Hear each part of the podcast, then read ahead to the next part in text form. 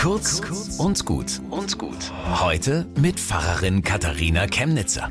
Obwohl wir Christinnen und Christen so mit Glauben an den Himmel, ewiges Leben und so verbunden werden, eigentlich ist das Christentum keine Jenseitsreligion, sondern etwas fürs Diesseits. Sie pustet den Kopf frei von dem, womit wir ihn sonst so gerne zerbrechen die Vergangenheit mit all dem, was wir nicht rückgängig machen können und die Zukunft, wo wir Folgen tragen für die Fehler jetzt.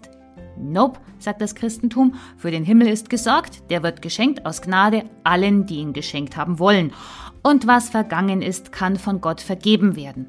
Wer das glaubt, könnte sich dazu inspirieren lassen, dass man dann auch selber verzeiht, vergibt, versöhnt und dann lebt sich's leichter, freier und besser.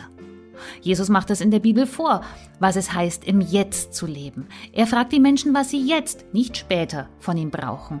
Er heilt punktuell und er arbeitet mit niemandem die Vergangenheit auf. Sein Kompass ist Gottes Wille. Und mir gefällt, dass das auch das Motto ist vom Kirchentag in Nürnberg. Jetzt ist die Zeit. Leben wir. Bis zum nächsten Mal.